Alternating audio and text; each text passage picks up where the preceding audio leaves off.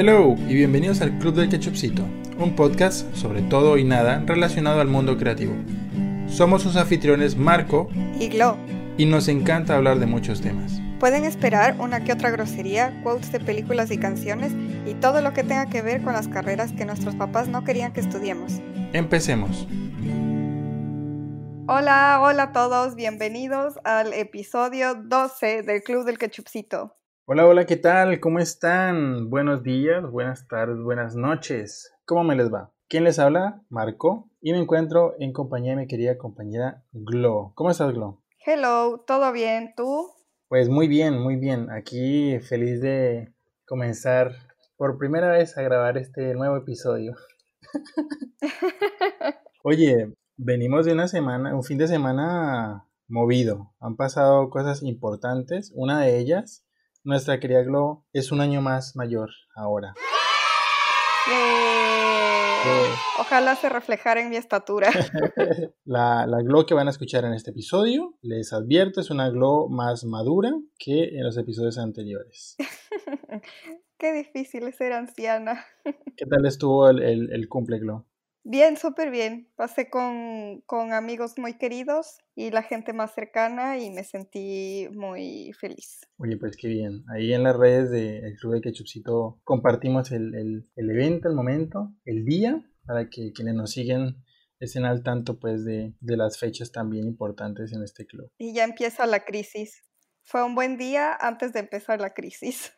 ¿Se, puede hablar de qué, de qué crisis o, dejamos en, en incógnita? Si escuchan los episodios anteriores sabrán qué crisis. sí, sí, sí, así es. Spoileamos esa crisis, eh, creo que es del primer episodio, ¿no? Sí. Pero bueno, nada, fue un muy buen fin de... Sucedió la DC Fandom, yo sé, a nadie me preguntó, pero tuvimos adelantos de lo que se viene en el cine en cuanto a películas de DC, de superhéroes, de muñequitos, como diría mi madre. Y yo como buen fanático de, los cómics y las pelis, estoy muy eh, entusiasmado y espero que para cuando lleguen estas nuevas pelis tengamos esta tan anhelada nueva normalidad que nos permita ir sanamente a ver las películas y demás eventos. a ver a Battinson. A ver al nuevo Batman y a ver si por fin se quita de encima todo lo de Crepúsculo, ¿no? Sí, pero yo la verdad no le tenía fe y ahora vi el tráiler y fue como, hmm, parece buena. a mucha gente, a mucha gente le pasó. Oigan, hay que dar eh, segundas oportunidades, por supuesto, ¿cómo no? Sí, totalmente. Ya vieron lo que pasó con el Joker de Heath Ledger. Ah, y también tuvo la gente que no creía en él. Así es. Entonces, así es. Mente abierta. Y bueno, Glo, este capítulo, como no, también viene con eh, sorpresas. ¿Qué tenemos hoy de nuevo en este episodio? Cuéntanos. Tenemos una muy, muy grata sorpresa hoy. Em, y es porque tenemos de invitada a mi mejor amiga desde hace 20 años y a la que mencioné en el primer episodio, eh, la famosa y súper talentosa Maca. Hola Maca. Hola. Bienvenida al Club. Gracias, gracias por invitarme. Eh, les felicito por su podcast, es súper chévere. Yo les sigo todo lo que puedo. He oído casi todos los capítulos, me estoy poniendo al día. Muy bien, muy bien. Y sí, disfruto mucho. Es una iniciativa chévere para conectar entre las personas de, de medios creativos. Súper. Cuéntanos un poquito, Maca, para que no te tenemos tan presentes. ¿Qué hay de tu rollo? ¿Qué haces? ¿A qué te dedicas? ¿Qué estudiaste? ¿De dónde nos hablas? Cuéntanos un poquito más. Ok, a ver, bueno, yo no sé, o sea, creo que estaba poseída por un fantasma renacentista porque toda mi vida quise estudiar de todo un poco, eh, menos leyes y medicina, es así, nunca me, nunca me dio ganas. Pero todo el resto me parecía súper interesante y me parecían opciones válidas de carrera. Y me pasé analizando toda la secundaria, qué carrera tenía de todo un poco y terminé escogiendo arquitectura. Y yo estudié en la, en la UDLA, en Quito, en Ecuador, pero a la final me especialicé en visualización arquitectónica. Wow, visualización arquitectónica. Eso es nuevo para mí. ¿De qué va, de qué habla de visualización arquitectónica? Porque usualmente hablamos de eh, eh, el arquitecto, ¿no? Claro, o sea, es una rama relativamente nueva. es mucho más relacionada con la publicidad de, la venta de bienes raíces y tiene mucho de, mm, de concept art, o sea, es, es, es, CGI básicamente, son gráficos generados en computadora, entonces es un poco como hacer videojuegos, como hacer animaciones, eh, lo que hacemos es crear imágenes de cosas que todavía no se han construido. Entonces, no sé si han visto cuando oh. en un terreno están recién excavando o demoliendo una casa y van a hacer un edificio y tú pasas por ahí, hay un letrero con, un, con una foto prácticamente de un edificio que aún no existe. Ese es nuestro trabajo. La mm. Maca es la, la, concept artist de la arquitectura. Concept art, CGI, ya tienes toda mi atención. ¿Y cuánto llevas haciendo, haciendo este rollo? A ver, la verdad pierdo un poco la cuenta. Yo creo que voy tres o cuatro años en esto. Tenemos un estudio propio con mi esposo y un amigo de la U. Y oh. mm, ellos van un poquito más de tiempo, como un año, un año y medio más, más que yo. Yo me uní un poco después. Y sí, en eso estamos. Qué guay. Em, ¿Qué es lo que te hizo a ti decidir que no querías dedicarte como a la obra o al diseño o así y más como a crear estas imágenes de cosas que aún no existen, como lo explicaste antes? Mm, a ver, bueno, yo toda mi vida tuve como estas tres pasiones súper fuertes, que eran la literatura, el cine y la fotografía. Y claro, como habían dicho en algún capítulo anterior, son de esas cosas que cuando uno las dice en voz alta, los papás responden de una como que eso es un hobby. Y eso no, no es una carrera, y eso no te va a dar dinero, de eso no vas a vivir. Y hay mucha gente que sí lo hace, pero no sé, yo creo que, que se metieron un poco en mi, en mi cabeza y terminé decidiéndome por una carrera que si bien tenía temas artísticos y eso sí era mucho más tradicional. Eh, el diseño realmente sí lo disfruté cuando aprendí en la universidad y, con las prácticas y eso sí, sí me gustaba mucho la parte de diseño, pero el dibujo es, la verdad sí es un poco repetitivo, un poco aburrido y porque no estamos hablando de dibujo artístico, sino dibujo de planos, o sea, súper técnico.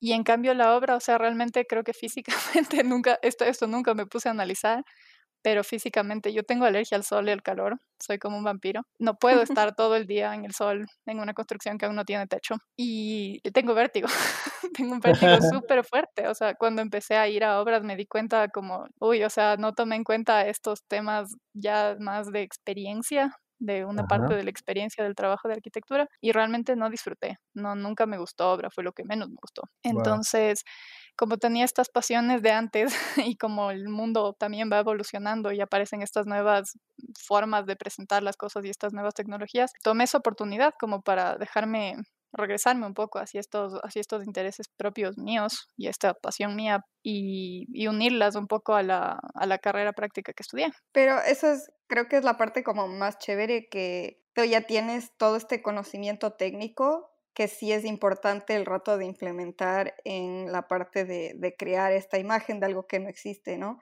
Entonces entiendes bien cómo funciona el espacio y, no sé, los procesos de construcción que tienen que tener para crear eh, la imagen de un edificio y de cómo se va a ver. Entonces, sí, como que combinas las dos cosas, la parte más técnica que ya conoces a pesar de que no te gustaba tanto, pero ya conoces, y la parte artística y de fotografía, que es lo que te gusta. Sí, sí, definitivamente es, complementario. Eh, también creo que nos ahorra mucho tiempo porque muchas veces los clientes nos presentan planos que no son tan a detalle. O sea, por ejemplo, se entiende el espacio, pero no está dibujado a detalle la estructura. Pero si el cliente me explica, voy a usar vigas en I de tales dimensiones, con tales remaches, yo, yo puedo hacerlo sin que la persona tenga que pasarme un dibujo súper técnico porque sé de lo que me está hablando hay mucha gente que trabaja en, en, visualización arquitectónica que empezó realmente como animador o como, o como alguien que estudió más como modelado 3D, digamos, pero, pero en cambio no tiene la base que tú dices técnica de la, de la arquitectura y, y, en esos temas técnicos sí se demoran más o les cuesta más entender, tienen que investigar y eso obviamente retrasa un poco el proceso.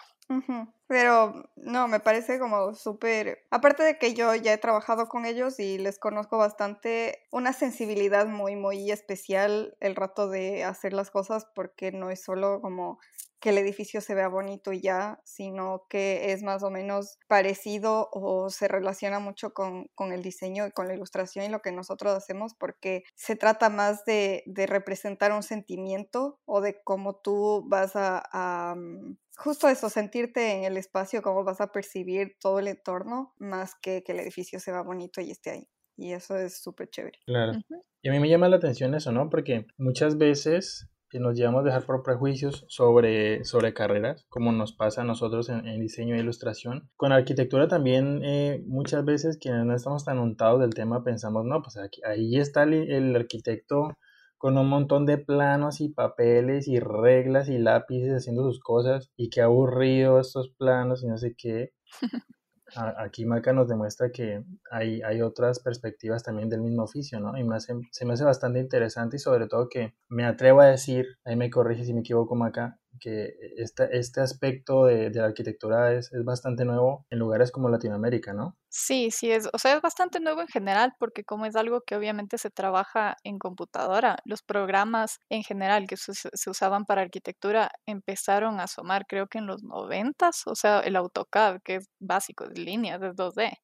Y, y antes igual era súper rudimentario y tenías, no podías hacer con el mouse, tenías que escribir todos los comandos, o sea, para hacer una línea tenías que escribir coordenadas de entrada, coordenadas de salida, era, era una cosa súper, súper matemática y súper fría, digamos. Em, el tema de usar modelos 3D, de ponerles materiales, de hacer cosas mucho más realistas, fotorrealistas en este caso, eh, sí es bastante nuevo en general a nivel mundial. Y obviamente, como en muchos temas, en Latinoamérica sí ha ido un poco más lento. O sea, de hecho, si vemos en Europa, en Estados Unidos, e inclusive ya están eh, un paso más allá, que es, que es la realidad virtual o la realidad aumentada, y son cosas que nosotros hemos tratado de, o sea, sabemos hacerlas, las hemos hecho, pero no, mm, no se piden tanto. Aquí la gente no se arriesga mucho, eh, le gusta más como ahorrarse por un lado, pues obviamente comprar algo que es bueno, bonito y barato siempre va a ser la actitud latinoamericana. Claro. Y, mm, y no, no, no es muy arriesgado el, medio aquí. La gente tiende a hacer lo que, lo que hace el resto, la segura, la conocida. O sea, es como que máximo te pedirán un video. Algunos clientes sí le han apostado a, a, una especie de videojuego que nosotros producimos, que son recorridos interactivos. Wow. Funcionan como un videojuego. O sea, tú puedes ser con, con lentes de realidad virtual o puede ser en la pantalla de la computadora, pero tú recorres del espacio, o sea, no, no son imágenes estáticas, tú recorres, puedes prender, apagar luces, puedes abrir, cerrar llaves, cambiar materiales, cambiar muebles en tiempo real. Y sí es algo que hemos hecho y es, es, algo que promocionamos bastante, pero sí hay bastante recelo todavía en este medio. Qué chévere. Imagínate alguien bien malo para jugar y vaya a cotizar una casa y termine saliendo de la cotización quemando su futuro apartamento. ¿Cómo te fue previsualizando tu apartamento? No, pues lo quemé. No es como los tampoco, no llega tanto. Uno le pone los límites.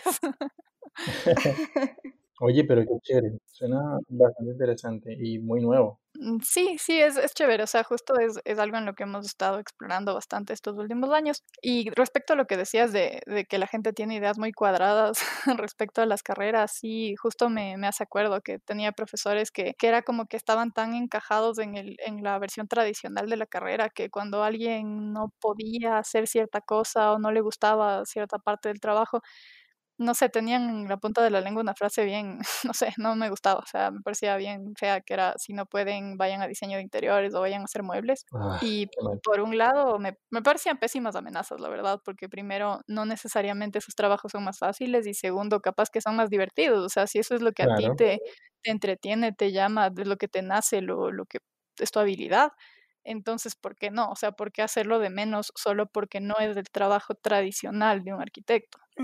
Además que muchos arquitectos de los más famosos, o sea, entre ellos Frank Lloyd Wright, por ejemplo, él diseñaba hasta el mueble. Nosotros fuimos justo a Chicago a conocer allá bastantes obras de él. Y en su casa, en su estudio, tú entras y él, él, él, diseñaba hasta las sillas, hasta las lámparas, o sea, es como que llegaba a ese nivel de detalle y eso de hecho, en lugar de ser algo que le quita a la arquitectura, le añade muchísimo. Es, es una arquitectura que tú la sientes, que es justo lo que nosotros apreciamos del rato de hacer nuestro trabajo. Eh, ah, ahora que mencionas todo ese rollo, yo recuerdo, a ver, tengo un par de amigos que montaron su, su estudio también de arquitectura e ingeniería, mis queridos amigos eh, Diana y Carlos allá en Pitalito.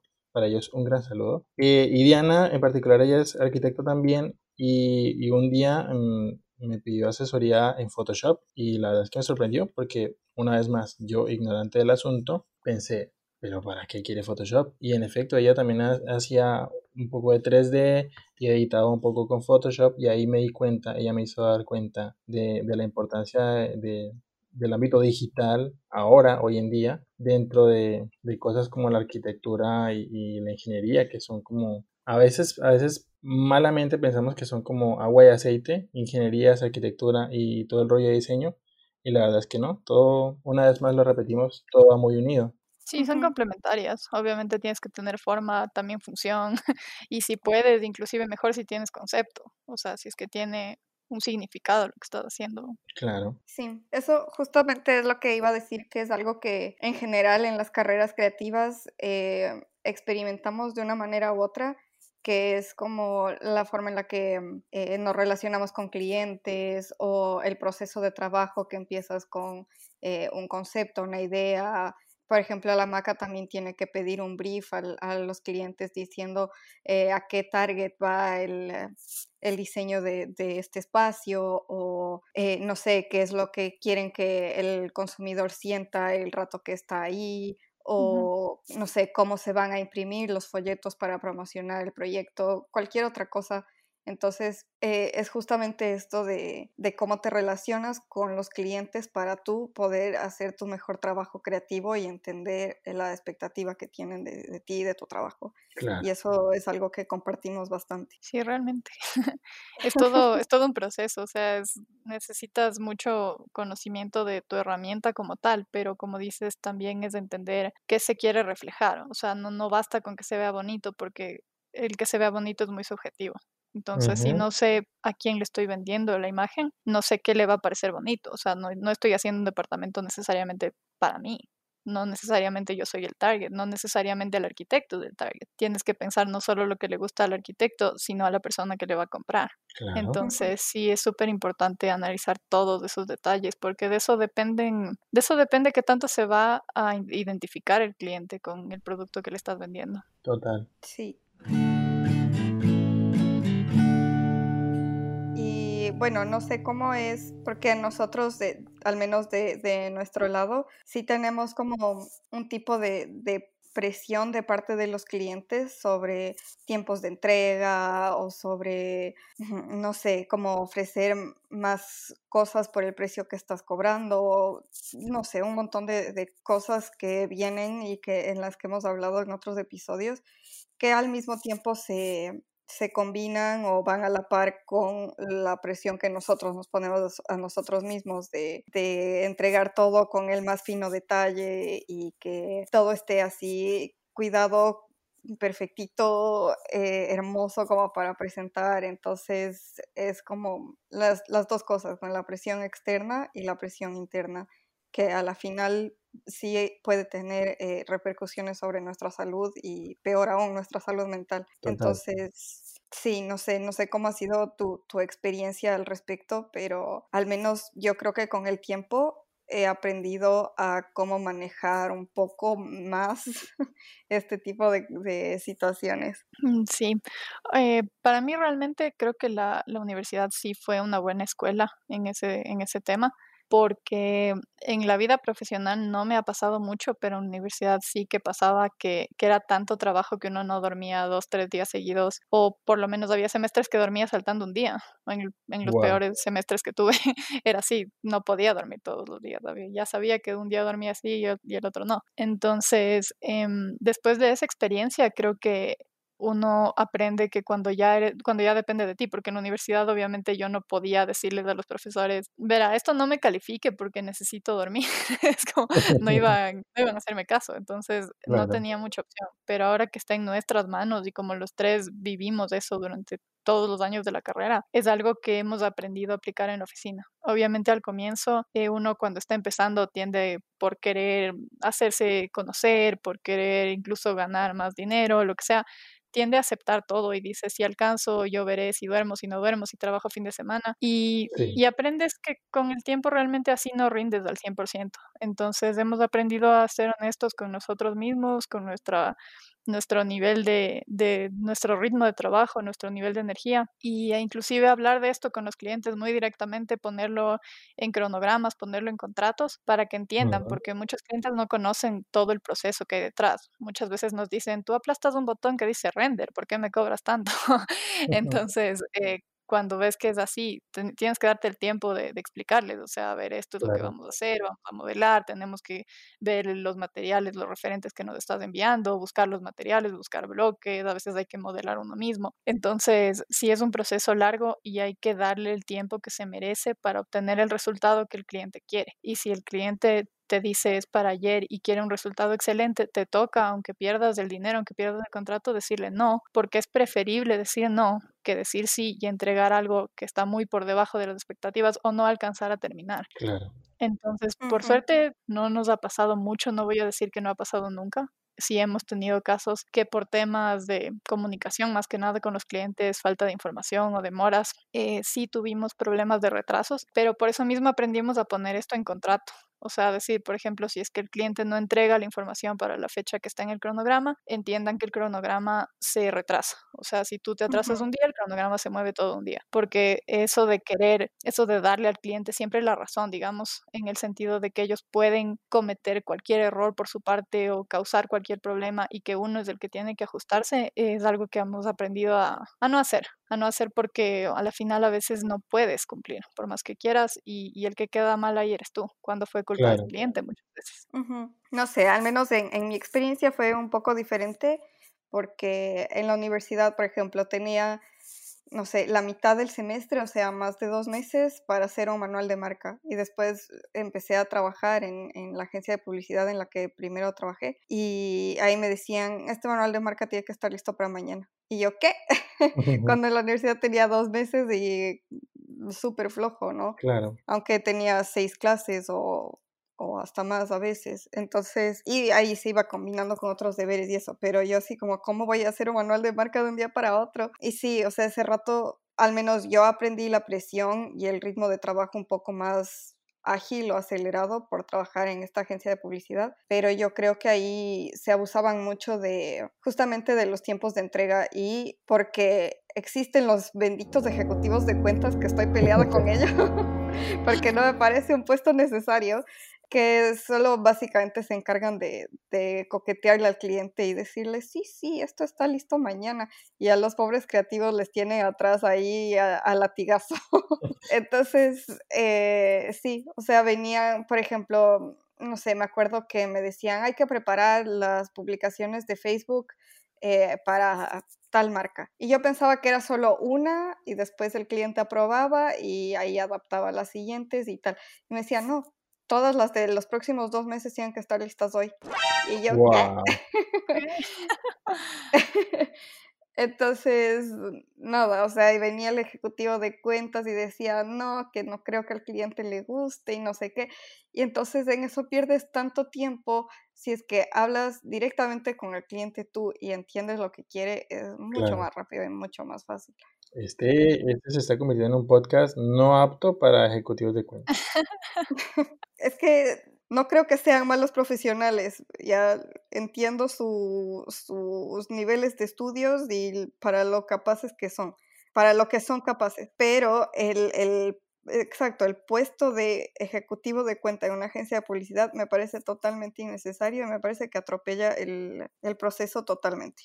Sí, me imagino, debe ser tenaz. Nosotros eso no, no nos suele pasar, o sea, normalmente tratamos directo con la persona que diseña o a veces con el diseñador de interiores o con, o sea, cuando son empresas más pequeñas con el dueño de la, constructora o, del estudio. Casi nunca tenemos intermediarios, pero sí ha pasado un par de veces que más bien nosotros trabajamos bastante por WhatsApp porque mandamos avances a cada rato, o sea, tenemos como un borrador y un final, pero durante el proceso, antes de hacer el borrador y antes del final, tenemos como previews que enviamos por WhatsApp. Y ha habido veces que hacen unos grupos como de 10 personas, entonces eso es otra cosa que hemos aprendido, decirles, por favor, si puede ser una persona, mejor, o sea, que sea uno el que recibe y envía y que esa persona hable por interno en su propio estudio y nos pase a nosotros ya solo las conclusiones, o sea, porque muchas veces te daban como que instrucciones súper contradictorias y, y, te hace perder un montón de tiempo, como dicen ustedes, o sea, cuando hay un intermediario o cuando hay demasiadas personas opinando. Se vuelve un teléfono roto. Sí. Es que volviendo a los, a los ejecutivos de cuentas, me acuerdo que, que una amiga nuestra había conseguido, o sea, estaba como saltando entre trabajo y trabajo porque no nada le gustaba, ¿no? Y entonces había, me dice, ah, que conseguí trabajo de ejecutiva de cuenta en tal agencia. Y le digo, no te va a gustar el trabajo. Y me dice, pero ¿por qué? Si se veía súper chévere, no sé qué. Y le digo, porque tú no eres buena defendiendo el trabajo de otra persona. No. Entonces ella se queda como, ¿qué?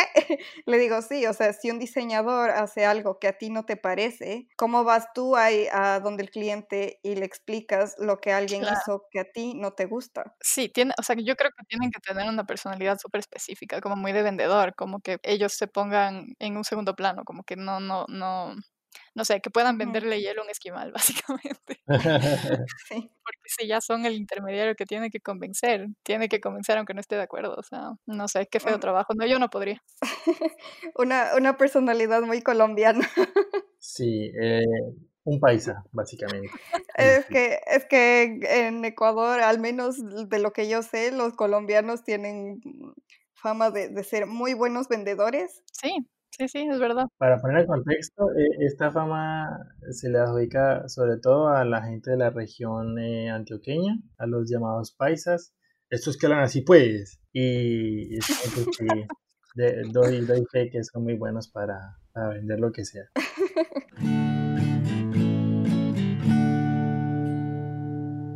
Bueno, volviendo al tema em, de lo que hablaba Maca, me recuerda mucho es que está muy mal interpretado esto de que tú metas el 500% al trabajo, ¿no? Se interpreta como de que, claro, si se trasnochó es porque es, porque es un buen trabajador. Eh, este dicho, no sé si lo tienen allá también, el de ponerse la camiseta por la empresa, ¿sabes? Mm, sí, claro.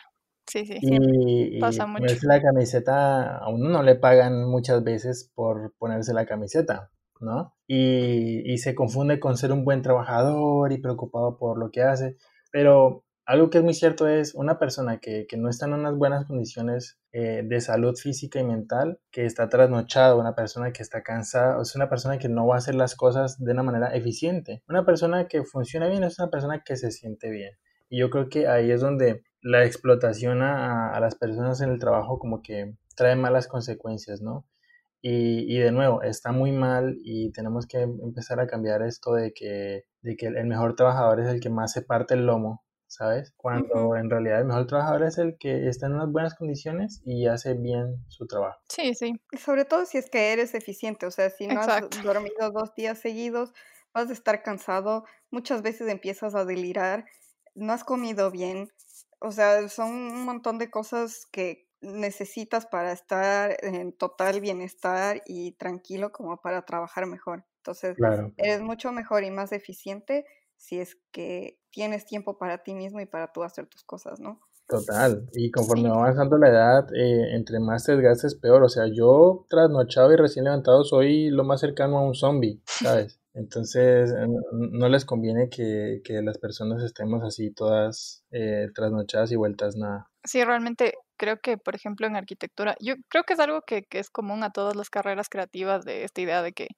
de que tienes que trabajar sin parar, o sea, como que más de 24 horas al día, por poco, como que ponerle horas extras al día, porque, porque como es algo que tiene un componente subjetivo tan fuerte, es algo que nunca va a estar perfecto. O sea, siempre a alguien algo no le va a gustar, a ti mismo no te va a convencer al 100%, llegas, ya te gusta a ti, al profesor no le gusta. Entonces, sí es algo que, que es como podrías mejorarlo. O sea, tú podrías empezar un proyecto de diseño a los cinco años y acabar cuando te mueras, o sea, y solo porque te moriste.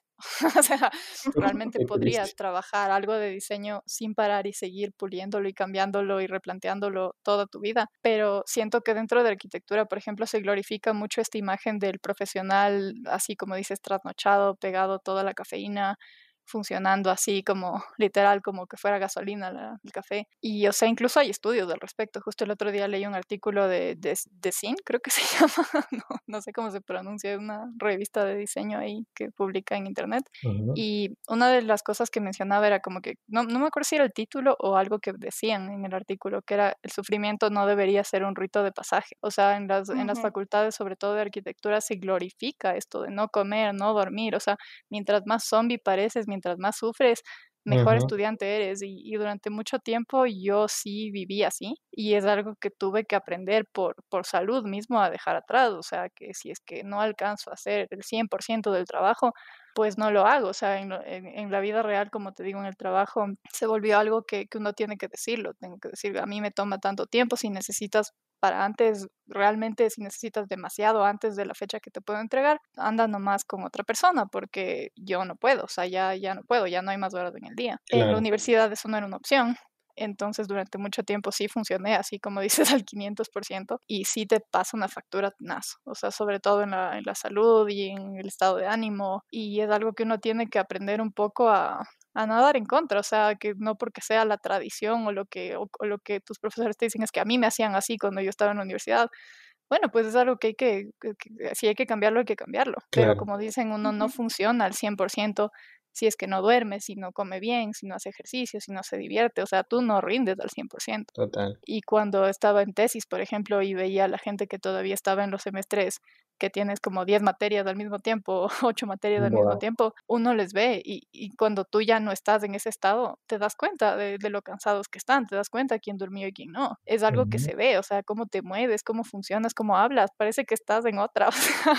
y cuando tú estás en ese estado no te das cuenta, pero viéndolo desde afuera es súper dañino. Claro. Claro, y yo me acuerdo porque hay más o menos la misma idea de en la parte de diseñadores gráficos, que es algo muy muy old school, o sea, es algo como súper, una visión de, del diseñador de la generación pasada. Sí, son como mártires.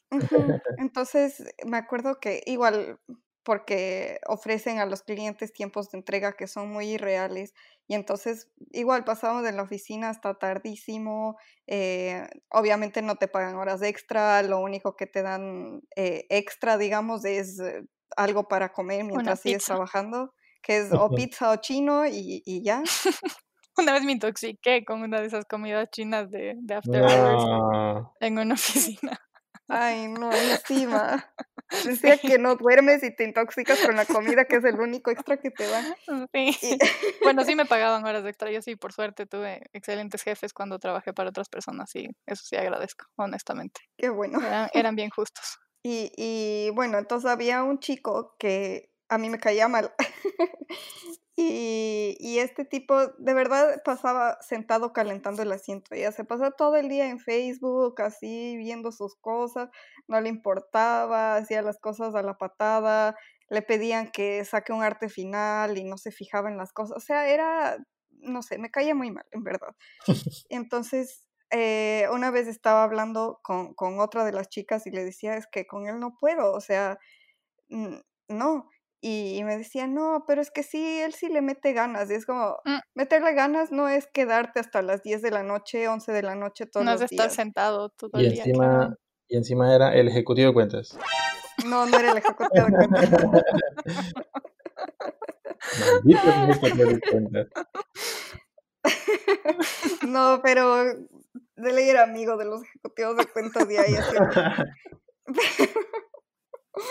pero, pero el, es, es que eso me molestaba porque ellos creían que él sí le metía ganas y que sí le importaba y que se ponía la camiseta de la empresa y que estaba mm, ahí súper claro. bien y no sé qué, solo porque se iba más tarde, pero en realidad no hacía nada. Y una vez yo, como ya había terminado todo lo que tenía, pregunté a la gente alrededor como tienes algo más, te ayudo por si acaso, o sea, ya eran las seis, entonces cogí mis cosas y ya me preparé para irme. Uh -huh. y, y, el jefe me dice, ¿por qué te estás yendo tan temprano? Y yo como, acabé todo y nadie necesita ayuda, entonces me voy.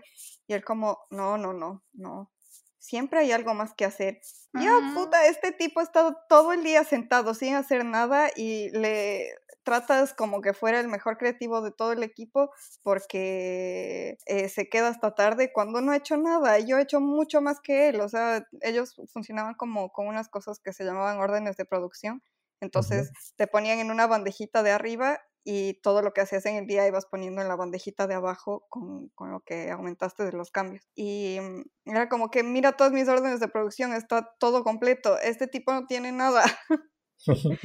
Pero no, se quedaba tarde, entonces él sí le echa ganas, él sí vale.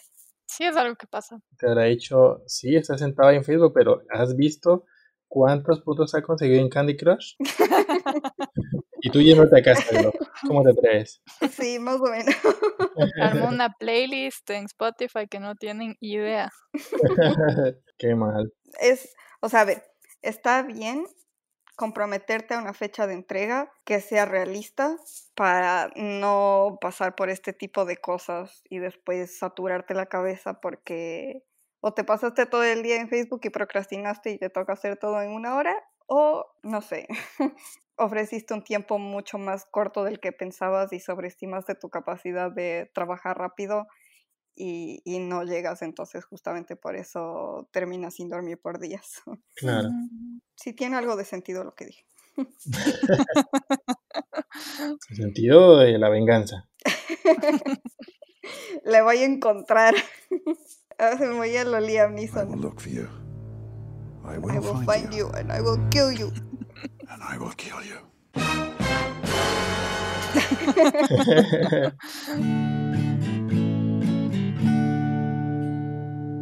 ¿Qué otra cosa puede suceder aparte de toda esa explotación más que consecuencias graves, no? Y algo de lo que siento yo que algo de lo que también afecta bastante es como qué tanto, qué tanto crees tú y qué tanto confías en, en lo que haces, ¿no? Y nos deja bastante afectados cuando hay tantas opiniones encontradas, como lo mencionaba Maca, cuando hay tanto desgaste y, y, sobre todo cuando empiezas como a comparar mucho tu, tu trabajo como con los de otros y no, con, no crees tanto en tu propio criterio, algo de lo que llaman el síndrome del impostor, ¿no? Uh -huh. Me pasa mucho, muy seguido. Sí, o sea, es algo que a mí también creo que lo viví mucho en la, en la universidad, porque, claro, nuestro colegio, como mencionaba yo en otro capítulo, era muy enfocado en, en, en materias más tradicionales, digamos, o sea, teníamos matemáticas, química, física, en lenguaje, historia, todo eso, por ejemplo, no era, no era un, un, estilo de hacernos memorizar cosas, pero sí era un estilo de escritura crítica, no necesariamente creativa. O sea, era mucho más como artículos de análisis que, que literatura, como que nosotros escribir historias o cosas así. Eso era más bien la, la excepción a la regla, no era, no era el enfoque, no era un enfoque artístico, no teníamos clases de arte. En secundaria no, no había ni siquiera extracurriculares de arte porque como la gente no se apuntaba, no se abrían las clases. Nosotros tuvimos que crear un club de cine que duró dos años y luego nos graduamos y lo cerraron. Entonces, eh, no sé ahora cómo es BI, probablemente debe estar mucho, mucho más abiertas las opciones, pero en nuestra época sí era mucho más tradicional. Entonces, cuando yo entré a la U a una carrera tan creativa, sí me chocaba bastante que tenía profesores que sí creo que exageraban mucho con la parte subjetiva del análisis de los proyectos. O sea, la mayoría diría que sí eran profesores súper super preparados, que sus, su criterio el rato de calificar tomaba mucho en cuenta eh, los temas técnicos, los temas estructurales, los temas de materialidad, de, del concepto, de que también reflejaste el concepto, que también te te adaptaste al terreno y al cliente, pero sí tuve un par de profesores que, que no te daban razón, o sea, era como que te destruían la maqueta y su respuesta era no me gusta, y le preguntabas como, pero ¿qué es lo que está mal? Y era como no me gusta, no me convence, ni sé qué, y unas frases súper demasiado subjetivas, demasiado en el aire, que siento que no nos guiaban para nada y mucha gente se terminó retirando de la carrera por, por esos profesores, porque, porque es un golpe súper fuerte a tu autoestima, o sea, es como que como no sabes qué es lo que está mal, a veces puede ser algo súper pequeño y súper fácil de corregir, pero claro. si no tienes esa guía, sobre todo cuando estás empezando, solo es un golpe a tu gusto, básicamente es como que te están diciendo tú no, no eres buen diseñador, no tienes buen gusto o no tienes criterio. Y esa es la información que te llega y te hace sentir como, te hace dudar de si estás en la carrera wow. correcta o en el lugar correcto o de, de las capacidades que tienes. Uh -huh. y, y, la aventura que es andar con, con, tus, con tus maquetas, ¿no? Bueno, antes de, de, seguir con este punto, creo que no aclaré el síndrome del impostor es algo así como no creer que, que eres tan bueno como realmente lo eres, ¿no? Sentir que no, no mereces un reconocimiento por lo que haces. Apunto a eso porque creo que no lo aclaré. Y volviendo al tema, eh,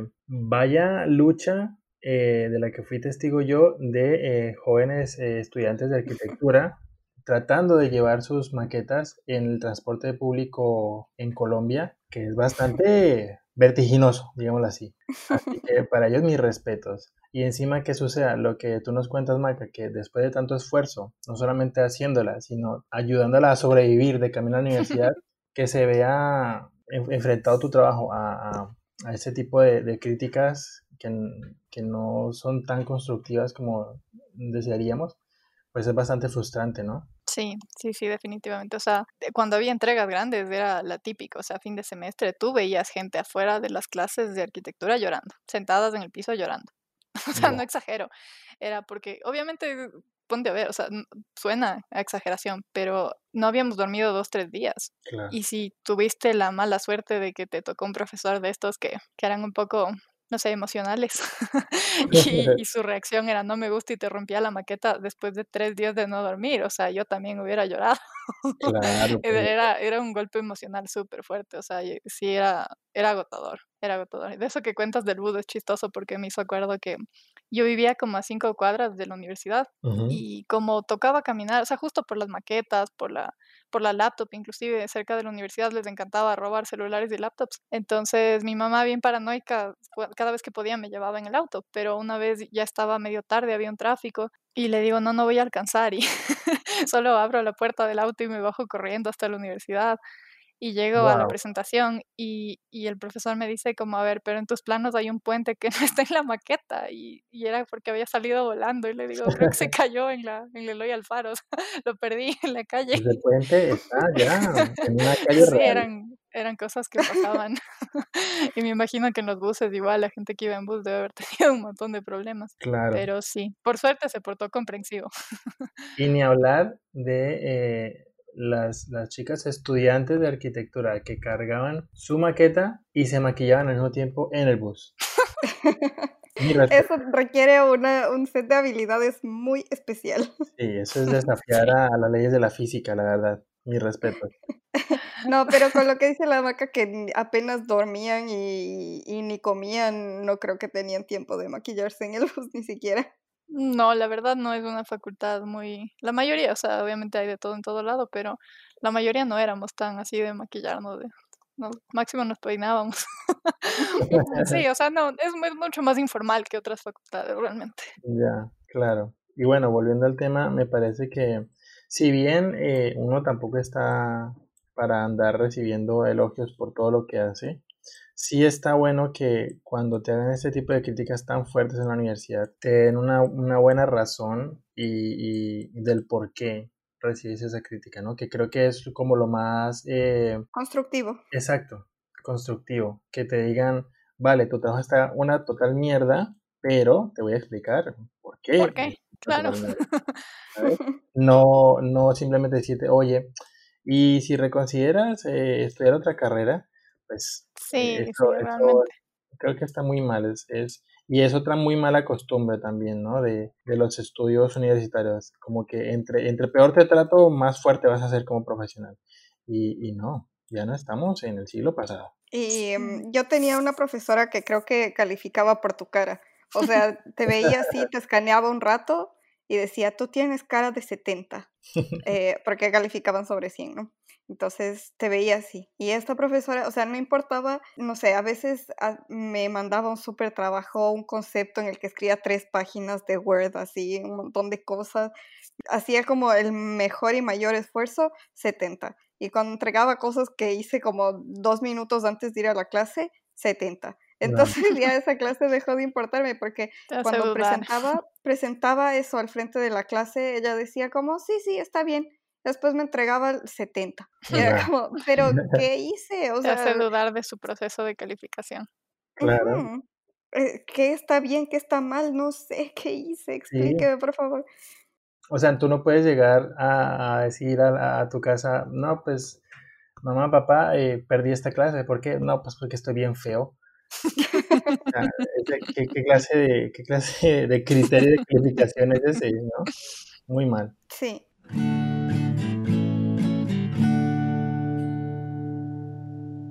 Y bueno, hablando del síndrome del impostor, que es algo que, que también, a ver, yo, yo lucho mucho con, con, eso y recién me pasó que estaba haciendo como un, un diseño de, para un, un, packaging de un cliente y eh, me decían así un montón de ideas y yo trataba de hacer las cosas con las ideas que ellos me decían que tenía que hacer o que les parecía que podía hacer. Y yo trataba y trataba y trataba y todo el tiempo me decían no, que no, que no entendiste, que no sé qué. Y, y no me aprobaban ninguno. Y yo como, ¿qué, ¿qué estoy haciendo mal? Y me decían, no, es que podría estar así, es que podrías probar con este color, es que podrías ver no sé qué. Y yo en serio no sabía qué estaba haciendo mal porque todo lo que presentaba me rechazaban. Y entonces fue como un rato que que no, no, es que hubo discusión ni nada, sino que me dijeron como, mira, nosotros confiamos en ti y en tu trabajo y no sentimos que está a la par con lo que tú normalmente presentas y eso me, me golpeó en el alma. Wow. Entonces dije, a ver, voy a dar un paso atrás y voy a pensar en cómo yo creo que tiene que ser esto. Entonces yo sola analicé, dije, a ver, ¿quién va a ser la persona que consume esto? ¿Quién? Así como un montón de, de análisis de mi parte entonces empecé a bocetear y a hacer mis cosas y luego presenté otra opción que era lo que yo creía y lo que a mí me parecía que, que podía funcionar y les encantó y ese rato me aprobaron. Entonces es, es justamente esto de, del síndrome del, del, impostor de yo no pienso que mis ideas son lo suficientemente buenas, entonces ejecuto lo que ellos me están diciendo y, sale y el peor. rato y sale peor. Entonces Claro. el rato que, que yo pienso eh, de mi lado lo que va a funcionar de acuerdo a, mi experiencia y lo que ya conozco, sale mejor. Entonces eso me, me quedó por, como una experiencia muy reciente que me ha pasado otras veces cosas como similares, pero es eso, es como confiar en, en tu criterio y en tu expertise lo suficientemente como para saber qué es lo que va a querer el cliente a la final y no anclarte de ideas de alguien más. Claro, muy importante. Sí, entonces espero, o sea, es algo que, que es un trabajo en, en, progreso conmigo, en proceso, en progreso. Bueno, pero eh, sí, tengo que trabajar mucho mentalmente en eso porque es eso, es justamente algo que creo que muchos creativos tenemos de no sentir que somos lo suficientemente buenos porque nos comparamos siempre con alguien más. Claro. Eh, y siempre estamos como, ay, pero es que ella dibuja así, es que, mm, no sé, esta persona tiene este estilo que a mí me gustaría hacer, pero cuando más naturalmente te sale y es más eh, auténtico con lo que tú tienes en, en ti y en, en, tu corazón, aunque suene cursi, es cuando mejor te va y mejor te salen las cosas. Claro. Uh -huh. Sí, y además tener en cuenta, sobre todo cuando tú mencionas esto de compararse, que a mí también me pasa bastante, tú siempre buscas compararte con, con personas que están muy alto, sobre todo con, con, con personas o, trabajos que, que admiras bastante y, a, y hacia donde quieres llegar, ¿no? Yo me comparo o me suele comparar con profesionales del mundo del cómic, por ejemplo, que son personas que llevan años trabajando en lo suyo, que practican todos los días, que han hecho mil veces los sketches de, de, Batman y de Superman y de la Liga, que se los saben de memoria, que saben de perspectiva, bueno, un montón de cosas que si te comparas con ellos, obviamente vas a decir como, o sea, eh, yo bolitas y palitos al lado de esta gente. Pero cuando empecé a, a, recordar que no solamente ellos llevan mucho tiempo en ellos, sino que ellos también empezaron como yo, eh, sin ninguna experticia, que, que es un camino que se han forjado, ahí ya la cosa cambia porque entiendes que son personas que como tú están recorriendo un camino y, y, un ejercicio muy, muy bueno que yo hago es comparar mi trabajo con lo que yo he hecho anteriormente. Es como mirar hacia atrás y ver qué tanto has recorrido y qué tanto has avanzado. Eh, agarro, por ejemplo, ilustraciones que he hecho hace años y las vuelvo a hacer o las comparo con otra que hice nueva y ahí sí me doy cuenta y esa creo que es una muy buena comparación en donde observo cosas que he mejorado, cosas que me faltan por mejorar y sobre todo tengo un mejor sentimiento, uno más reconfortante de uff, o sea, cuántas cosas yo he hecho, cuántos, cuánto valió el, esfuerzo de practicar todos los días este rollo. Eso es muy diferente a venir a compararte con, con alguien super pro que obviamente vas a decir como, uff, y nos damos mucho látigo, ¿no? Que también es, es una muy mala costumbre de, de, la hora en que examinamos nuestro trabajo. Sí, en arquitectura es un poco ambiguo porque es como, creo que es un bueno, no, no es imposible, pero es un poco más difícil copiar, digamos, o sea, es, más obvio cuando un edificio le copia a otro, porque es algo tan grande y tan así público que, que es bastante obvio. Entonces, en el caso de, de, mi carrera, por ejemplo, en la universidad, no era tanto, el compararse no era tanto respecto al resultado, sino al avance. Entonces, cuando teníamos una entrega de fin de semestre, eh, los días que teníamos taller justo antes de esa entrega, pasaba mucho que todos estaban súper pendientes de qué tiene el otro. O sea, el otro ya tiene listos los planos, ya tiene lista la maqueta, ya tiene renders. Estabas así como súper preocupado de, de qué tanto, qué tan avanzado estabas en relación al resto. No tanto en el, en el diseño como tal o el producto final, sino cuántos ítems de la entrega tenías listos en relación al resto y te pasabas tanto tiempo paranoico de, de que tiene el resto que perdías tiempo. O sea, como dices, era una, era una, era una forma de procrastinar no divertida. Porque en vez de ponerte así, enfocarte en lo tuyo, estaba chequeando, este tiene esto, este tiene el otro, este tiene el otro. Y, y el mío, chuta, será que, que, le añado algo más para, para resaltar. O sea, es como, pasabas más pensando como, ¿qué voy a hacer que haciendo? y, y, y sí era súper contraproducente también, o sea, no, no solo por, por lo que dicen del tema de, de autoestima o del síndrome de impostor, sino por solo literalmente por el tiempo que pierdes. O sea, está bien buscar, por ejemplo, ahorita que hago los renders y eso, está bien buscar referentes de, de materiales, de iluminación, de combinaciones de colores, está bien, pero tienes que ejecutar. O sea, tienes que ponerte un límite a, a, cuánto tiempo le vas a dedicar a esa búsqueda de referentes, porque te podrías pasar toda la vida buscando uno mejor y este me gusta más y este me gusta más y este me gusta más, pero tienes que entender que hay un deadline, hay una fecha de entrega, hay, hay límites. Entonces tienes que también ponerte tú límites propios sobre cuánto, qué tanto quieres ver trabajo de otros y qué tanto necesitas tú para, para cumplir con tu parte. Es verdad. Sí, y, e, y hace mucho la diferencia en decir, ay no, qué bueno es él, yo no he hecho eso como él, a decir, vale, es lo que ha hecho esta persona, me parece muy buen, no sé, una buena cualidad de su trabajo, me parece muy astuto su parte, yo también lo voy a aplicar en lo mío. Creo que eso ya es una forma de, de ver las cosas. más productiva. Exacto, exacto. Y no simplemente quedarse de, ay, no, es que todos son buenos y yo no. O sea, claro. no, no avanzas con eso. Claro. O sea, este, este sentido un poco victimizante así de es que yo no puedo, es que yo no sé. Es como tú solito estás creando tu propia realidad de que no puedes y no sabes. Como, Deja de decirte eso a ti misma porque a ti mismo porque tú sabes tú claro. puedes. Tú tienes tus mismas dos manos y el mismo cerebro y puedes trabajar y desarrollarte de la misma manera, solo que esa persona está aprovechando sus recursos y todo lo que tiene y tú estás pensando en algo más. Claro. Sí, y además hay que entender que cada quien tiene sus ritmos, ¿no? Hay personas que a lo mejor se les facilita aprender cosas o mejorar su trabajo en, en muy poco tiempo y eso no significa que porque tú no lo hagas en el mismo tiempo, mm, tú seas malo en lo que haces, ¿no? Cada quien como que lleva su ritmo y cada quien tiene su manera como de aprender y desarrollar sus, sus talentos. Cree en ti mismo. y bueno, con eso también va hablando de que cada uno tiene sus talentos. Otra cosa que, que es algo que me ha costado un poco a mí es eh, lo de saber delegar trabajos y no pensar que tienes el control sobre todo, tipo, ah, deja y hago yo.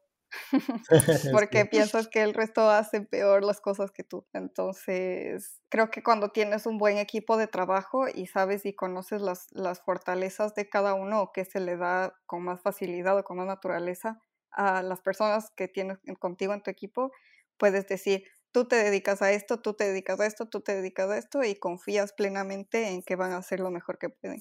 Claro. Sí, nos pasó justamente en la producción de, de, este podcast que está usted escuchando. A veces yo me encargo de la edición y luego pues se encarga a veces de los posts y lo hacemos de una manera muy eficiente. Pero antes de, antes de eso hubo momentos en donde yo simplemente decía, no, hay que hacer los posts también y, y no he terminado de editar el episodio y no sé qué. Y ahí fue donde, donde Glo me hizo caer en razón, me dio una cachetada apoyística, no sé cómo Bueno, no me dio una cachetada literalmente, pero sí me hizo caer en cuenta con Marco, somos un equipo, ¿vale? Deleguemos tareas. Y así fue como logramos hacerlo.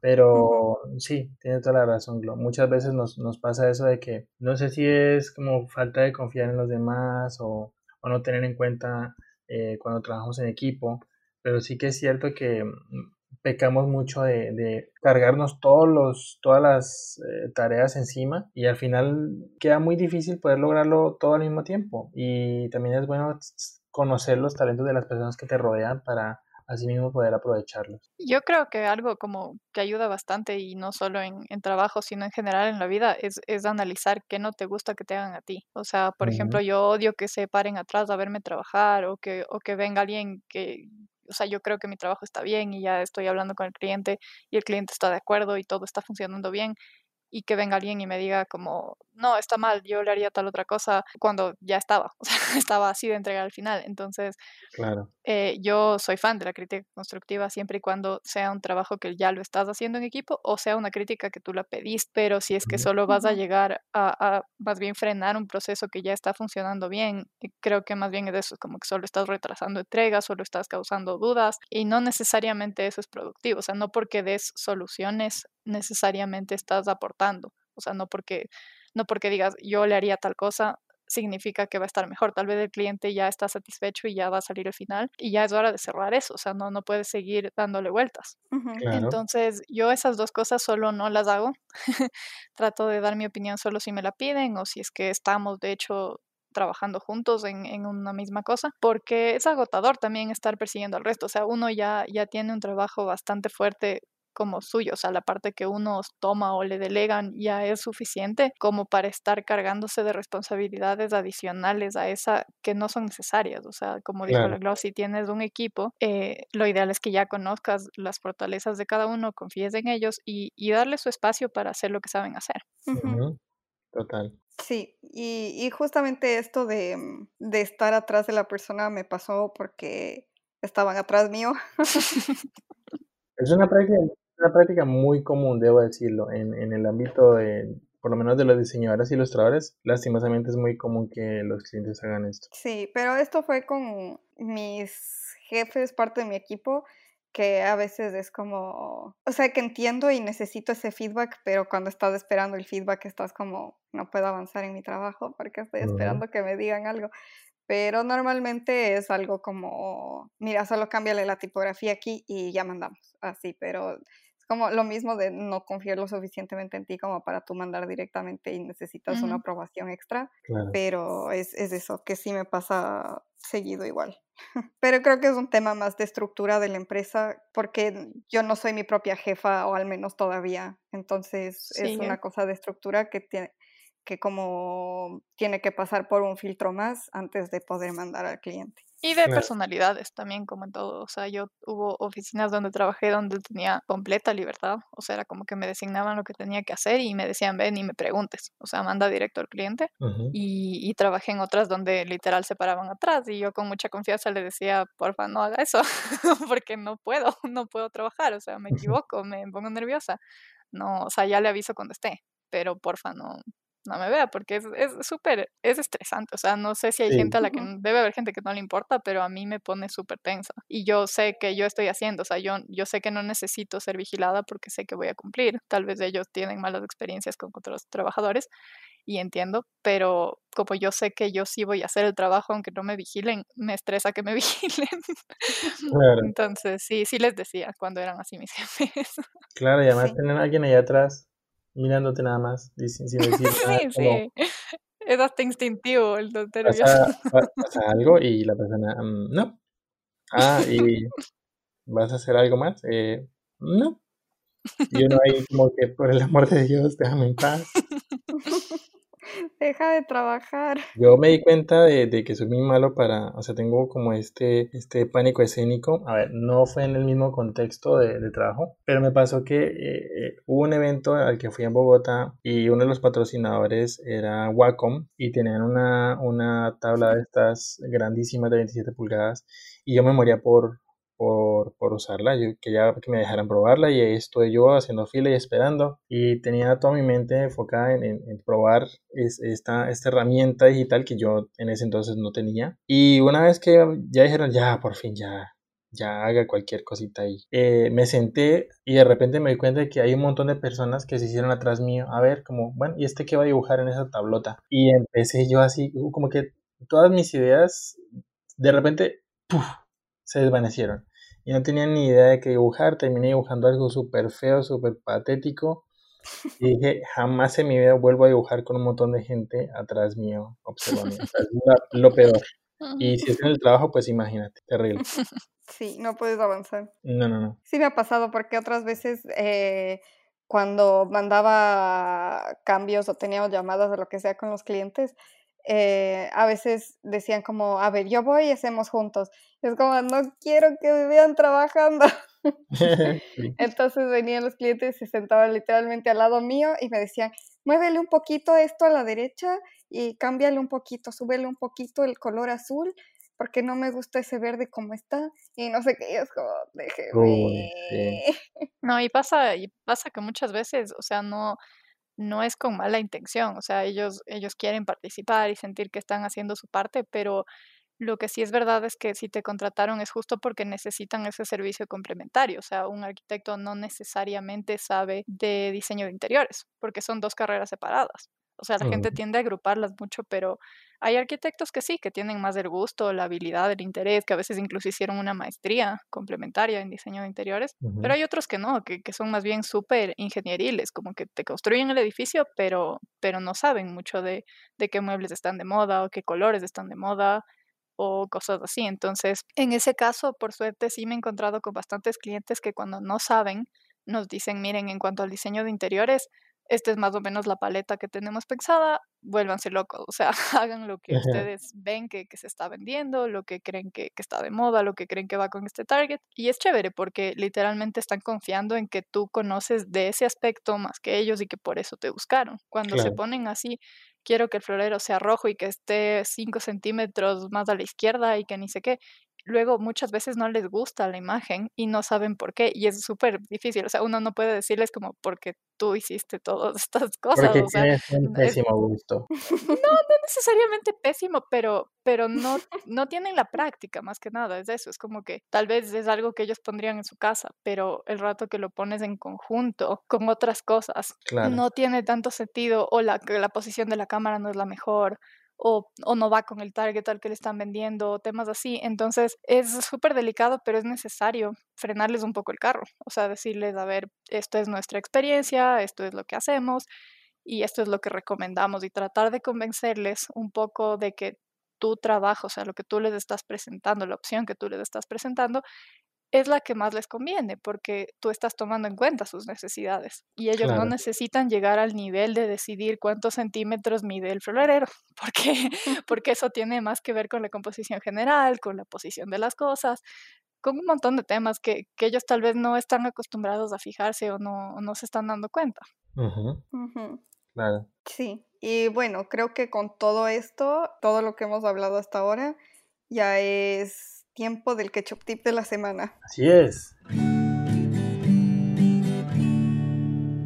El ketchup tip. Bien, eh, querida Maca, como nuestra invitada en este episodio, ¿quieres por favor hacernos los honores y comenzar con el ketchup tip de, de esta semana? Claro, sí, mi ketchup tip es súper filosófico también se aplica a muchas cosas en la vida, pero es que conócete a ti mismo. O sea, cuando sientas que estás funcionando automáticamente o estás siguiendo a otros ciegamente, que pares un rato y analices todo lo que está pasando.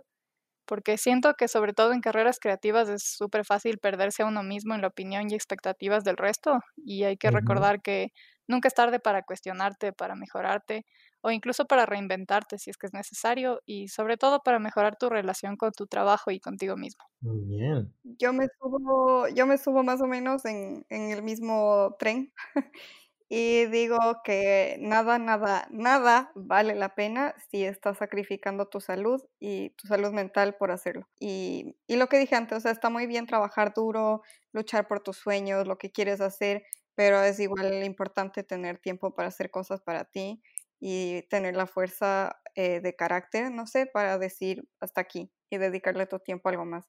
Entonces, por ejemplo, yo funciono mejor si salgo, me despejo, me relajo, descanso, no sé, veo una serie que me gusta o algo así y después regreso a mi trabajo porque ya tengo otra visión de lo que me tenía estancada. Entonces, si me saturo o lo que sea, trato de despejarme un poco y luego regreso. Y eso, por favor, cuídense, cuídense mucho a ustedes mismos. Total.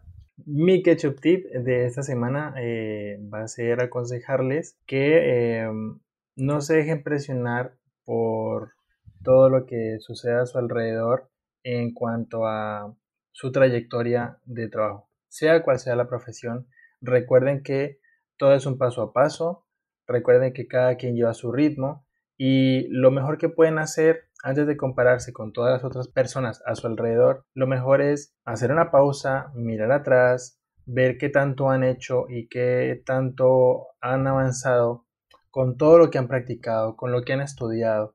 Y así va a ser mucho más reconfortante eh, enfrentar lo que les falta por aprender, lo que les falta por mejorar y cambien el chip a la forma de, ver lo que hacen. Yo creo que muchas veces pecamos de, no creer en nosotros y se nos va un poquito la pasión por lo que hacemos. Así que em, crean en lo que hacen, comparen su trabajo y su trayectoria con lo que han hecho antes para que entiendan qué les falta por hacer y sobre todo en qué han mejorado. Y así van a ver de una manera mucho más positiva eh, todo su camino, su trayectoria que nunca paramos de aprender y eso es lo más divertido de, de esta vida. Ese es mi ketchup tip de esta semana. Y eso es como la buena medicina, digamos, para evitar el, síndrome del impostor. Total, total. Maca, muchas gracias por acompañarnos. Gracias a ustedes, estuvo súper chévere. Cuéntanos, porfa, eh, cómo te podemos encontrar en las redes o qué podemos ver de tu trabajo. Claro, a mí me pasaba un poco lo mismo que a la Glow, que no tenía todo centralizado, entonces recién me creé un Behance, donde subo trabajo un poco de la OFI, pero también voy a empezar a subir trabajos míos personales. Entonces pueden encontrarme en Behance como Mac, M-A-K, Martínez, y desde ahí están los links para ir a la página web, al Facebook y al Instagram de Soma, que es del estudio que tengo con mis socios. Estupendo. Así que a, ver todo es el trabajo de, de la Maca. Glow, ¿cómo te podemos encontrar en las redes? Todavía me pueden encontrar como en Instagram como Glow Letters, aunque está cambiando, espérenlo, puntos suspensivos. y em, como glow.designs.things. Todos bienvenidos a, las redes de Glow, excepto los... Los ejecutivos de cuentas no. Y eh, me he olvidado de, de, publicitar mi página web, que ahí está un poco más eh, curado mi trabajo, tal vez. Y es globallejo.com. ok, bien. Y mi trabajo lo pueden encontrar en todas las redes como arroba marcofer. Solamente cambien la A por una X y pueden ver todo mi trabajo. Em, también recuerden que pueden escribirnos, comentarnos, enviarnos mensajes, lo que quieran a las redes del de, Club de Ketchupcito. En Facebook, nuestra fanpage se llama El Club de Ketchupcito. En Instagram nos pueden, encontrar como arroba ketchupcito club. Y el resto de todos nuestros episodios los pueden escuchar en las redes como Spotify, Apple Podcasts, YouTube y también Google Podcasts. Aunque no sé quién no sé Google Podcasts, también estamos ahí. Por si acaso. Y en, y en todas las no conocidas, pero ahí estamos. En donde quiera que escuchen podcast, ahí va a estar el Club del Ketchupcito para ustedes. Apóyennos, por favor, recomienden este podcast y todas las sugerencias, comentarios son bienvenidos. Maca, muchas gracias por acompañarnos en este episodio. Gracias a ustedes otra vez. Feliz aniversario, Glo. ¡Feliz aniversario! Me faltó la canción. We're the two best friends that anyone can have. bueno, esto ha sido todo por el episodio de hoy. Eh, esperamos que tengan una muy bonita semana. Gracias por acompañarnos y eso ha sido todo en el Club de Ketchupcito. Chao, chao. Bye. Chao.